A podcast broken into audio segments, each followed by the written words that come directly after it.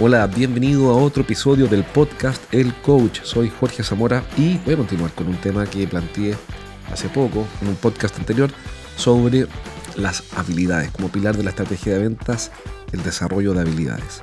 Te cuento que estoy preparando ya que a poquito para lanzar el nuevo formato de programa que va a estar 100% enfocado en empresas de tecnología y de ingeniería, empresas que venden soluciones altamente complejas.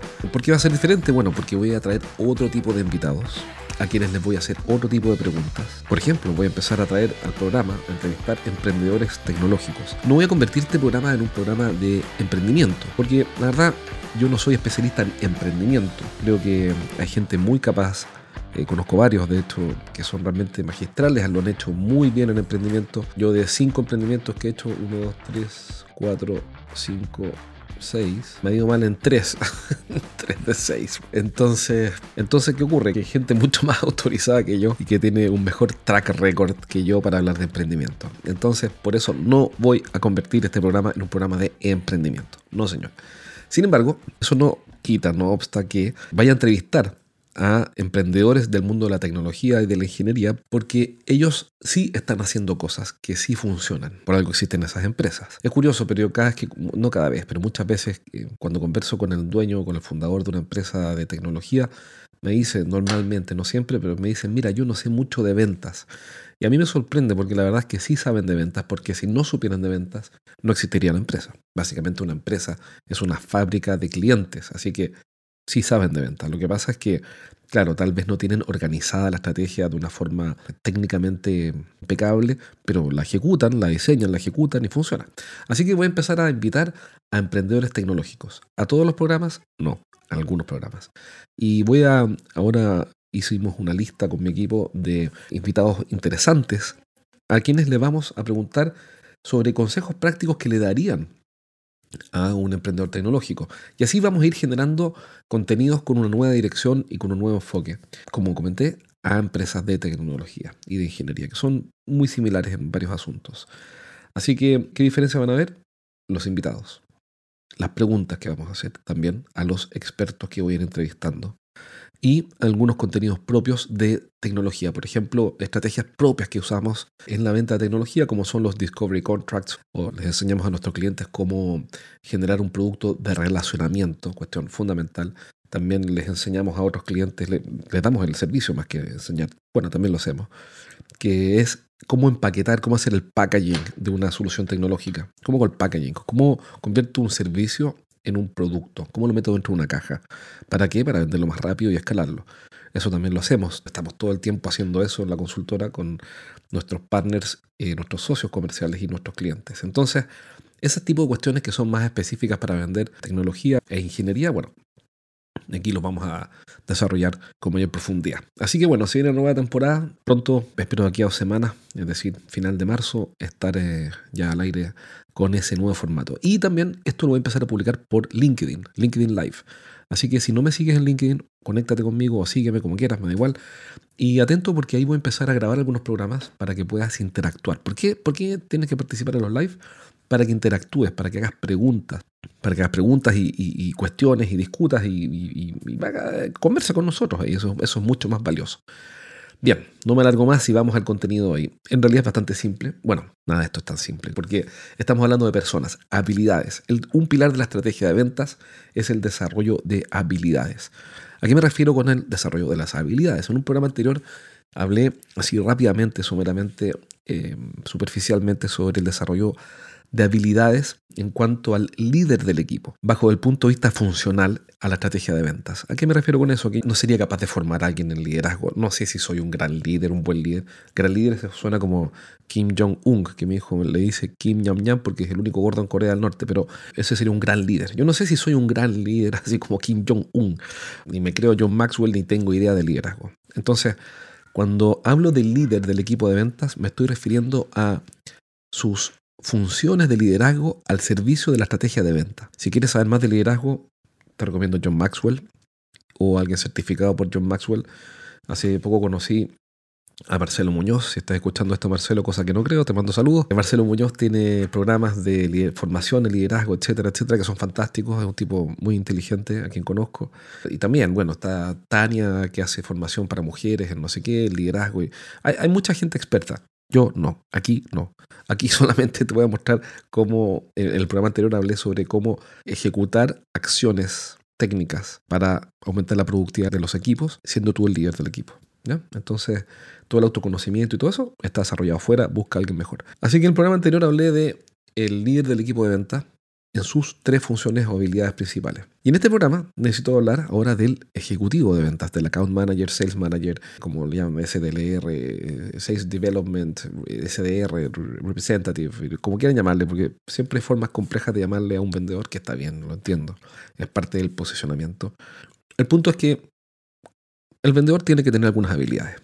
En el mundo de la tecnología, sin duda, sobre todo en proyectos eh, complejos de alto valor. Y son diferentes a que si vendes SaaS y tienes un ticket promedio más bajo, obviamente va a ser diferente.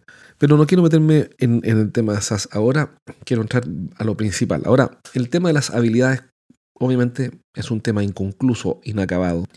¿Y por qué digo inconcluso o inacabado? Porque Estamos hablando de seres humanos y cuando tratamos de simplificar a los seres humanos en pequeñas fórmulas o recetas que sean definitivas, que sean concluyentes, que sean absolutas y que mm, termine la discusión, la verdad es que no lo logramos. Es como decir, ¿cómo debería ser un buen papá? Bueno, alguien puede proponer su modelo de las cuatro funciones de un buen papá, no sé, o del modelo delta del buen papá, lo que quiera está muy bien. Pero toda generalización es injusta y toda simplificación también, porque deja fuera los matices. Y, el ser humano, las cosas son más complejas de lo que parecen, entonces no podemos pretender que porque alguien dijo que son tres habilidades, bueno, ahí se acaban esas tres habilidades. O porque alguien dijo, mira, son estas las últimas habilidades descubiertas en una investigación, bueno, ahí entonces no hay nada más que hablar. La realidad en ese sentido es un poquito más compleja en sus matices, aunque en la esencia eh, las cosas tienden a simplificarse en los principios. Los principios que dominan la realidad son pocos y son más bien simples, pero cuando entramos ya a, a, los detalles, a los capilares, a lo que realmente ocurre en la práctica, hay infinidad de matices, circunstancias, casos especiales. Si eres el gerente de una empresa de ingeniería, consultoría, coaching, tecnología o servicios para empresas, entonces este mensaje es para ti. Cada semana entreno a un grupo de gerentes en vivo. En estas sesiones aprende las estrategias más efectivas que conozco para hacer crecer sus negocios y siempre terminan la clase con ideas prácticas para implementar rápidamente. Y la buena noticia que tengo es que cada semana voy a sortear un asiento para una de estas clases sin costo. Regístrate ahora en eduventas.com y postula para participar en una sesión. Pide un cupo en eduventas.com. Tengo un caso de, una vendedora, da lo mismo el nombre, que tiene cero habilidades. Eh, técnicamente es incompetente y es un éxito en ventas. Ojo con eso no quiero dar el nombre porque eventualmente podría escuchar esto y se podría sentir ofendida, pero técnicamente hace todo mal. Es decir, es impresionante. La conozco hace años, es cliente nuestra hace un par de años. Es una mujer encantadora a quien tengo mucho aprecio, porque tengo mucho aprecio y admiración, porque es divertido, porque ella, hace, ella no tiene ninguna habilidad para hacer lo que hace, y sin embargo lo hace y no me preguntes cómo. A los clientes les encanta, no sé si es la forma en que les habla o qué, y es un éxito. Vende maquinaria y sigue siendo la número uno desde hace mucho tiempo. Entonces, ¿qué puedo decir? ¿Qué le puedo decir a esa persona? No, señora, sabe que usted renuncie. ¿Por qué? Porque no, eh, no, ha desarrollado las habilidades que el manual de, de fulanito dice, porque usted no tiene o no ha desarrollado las competencias que el psiquiatra o el psicólogo o el neuro no sé qué dice. No, pues son patillas esas. Lo que importa es lo que funciona. Todo el resto da igual. Entonces, te pongo ese ejemplo porque no quiero que te quedes con la idea de que porque alguien dijo algo, entonces, bueno, ahora esa es la nueva Biblia, el nuevo, eh, la nueva escritura. No, eh, hay que ver qué es lo que funciona. Vamos entonces a lo que funciona. En ventas de tecnología hay un par de habilidades que son fundamentales, que son habilidades más bien basales. Y por el solo hecho de ser ventas de tipo consultiva, donde el vendedor tiene que investigar y asesorar y agregar valor, hay algunas que son fundamentales. Te voy a nombrar un par que son realmente importantes. Primero, cerrar la boca. a mí me cuesta, de hecho por eso partí este podcast, porque es para hablar con alguien. Yo hablo mucho, como podrás ver. Entonces, bueno, cerrar la boca, callarte, guardar silencio, escuchar. La verdad es que no cerrar la boca, ¿eh? la verdad es que se llama escucha activa, escuchar activamente. Busca en Google o YouTube qué es la escucha activa, vas a encontrar un millón de videos. Pero básicamente es hacerme cargo del mensaje de la persona que me lo está dando y darle la oportunidad a ese mensaje. No descartarlo de plano, ponerle atención, pero atención de verdad. Entonces, primero, escucha activa. Y eso sí se puede desarrollar y sí hay formas de, ejercitarlo. Escucha activa, primera habilidad. Segunda habilidad, investigar o preguntar. Fundamental. Un vendedor que no pregunta ni investiga o que investiga y pregunta poco, tiene una tasa de éxito siempre inferior a quien investiga. A todo lo demás constante, esa persona tiene más información, comprende mejor al cliente. Como dijo alguna vez Neil Rackham, el padre de la venta consultiva, es que comprender es más importante que convencer. Así que quien pregunta y quien escucha activamente, entonces comprende mejor. Tiene una, tiene una ventaja para competir. Entonces la primera habilidad es escuchar activamente, darle la oportunidad al mensaje. La segunda es preguntar, preguntar. Y hay formas de preguntar y eso es por sí mismo un gran tema. Investigar. Preguntar, investigar. ¿Y qué ocurrió? Hay dos habilidades más que plantea Rackham en sus investigaciones primero, pero quiero pasar a una tercera en, este, en esta exposición, pero que nace recientemente, entre comillas, de la, investigación que hizo Dixon y Adamson en un libro que siempre recomiendo, que se llama El vendedor eh, desafiante. Lo escribió Matthew Dixon y Brent Adamson. Hace muchos años, hace un par de años, no me acuerdo la fecha de lanzamiento, pero, pero es un par de años, escribiendo este libro, pueden encontrar en Amazon y en un montón de partes, donde lo que hicieron fue investigar con validez estadística, bueno, ¿qué es lo que hace que a una persona le vaya mejor? En concreto, creo, creo que fueron más de 6.000 vendedores en un par de años. Que lo bueno es que ya dejamos, abandonamos las teorías de un gurú que llegó a Casa de Piedra, que es un centro evento acá en Santiago, o que con un turbante en la cabeza, o que, o que llegó al auditorio con un turbante con más colores en la cabeza, con una nueva teoría espacial. No, no, no, no.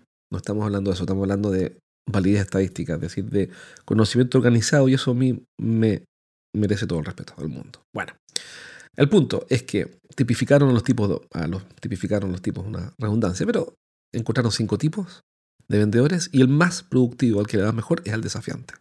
Obviamente yo no te puedo contar todo el libro aquí, pero sí, si hablamos de habilidades, este vendedor tiene una habilidad que para este contexto del programa de hoy es fundamental y sería una tercera habilidad. Es decir, la primera, escuchar activamente, la segunda, preguntar, investigar y la tercera, enseñar.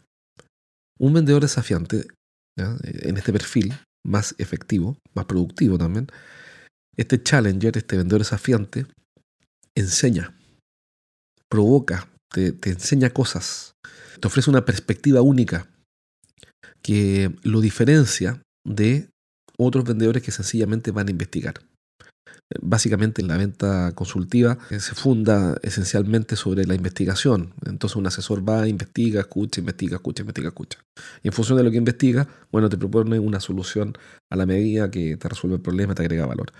El vendedor desafiante tiene cosas que el, el, perfil anterior no tiene, que es, él llega a escuchar, a preguntar, sí, pero llega a proponerte una perspectiva única, llega a alertarte sobre puntos que tú estás pasando por alto y que si los pasas por alto vas a correr el riesgo de comprar mal o de tener problemas operativos o de postventa o de desempeño. Por eso se llama desafiante. El tipo te desafía, te provoca, te hace ver cosas que tú no estabas viendo y que no nacen esas cosas de preguntar. Porque aquí vengo a enseñarte. Ojo que eso quiere decir que soy tan experto en mi solución, es tanto lo que he estudiado, lo que he investigado, lo que me he compenetrado en esto, que puedo llegar a desafiarte a ver las cosas de otra manera. Entonces, como habilidad, un vendedor, la tercera habilidad es enseñar. Tiene que ser un vendedor que tenga conversaciones desafiantes que le enseñe al cliente a ver cosas o le muestre al cliente cosas que él no haya visto. Tiene que enseñar, tiene que ser realmente potente para decirle al cliente, por ejemplo, ¿no? Mira, ¿sabes qué?